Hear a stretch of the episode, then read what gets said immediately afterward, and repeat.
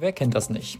Man steht am Sonntagmorgen völlig verkatert von der letzten oder auch den zwei letzten Nächten auf, ist total dehydriert, schmeißt sich irgendwas zu essen rein und hofft, dass man schnell diese wahnsinnigen Kopfschmerzen los wird.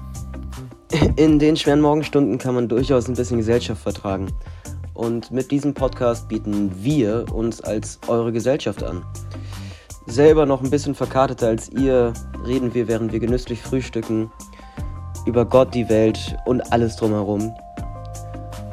Bei einer ungefähren Länge von 30 bis 60 Minuten. Also völlig human, um während des Podcasts genug auszunüchtern, damit man danach entspannt in den Tag starten kann. Also schaltet ein zu unserem Katerfrühstück, immer sonntags auf Spotify und überall, wo es Podcasts gibt.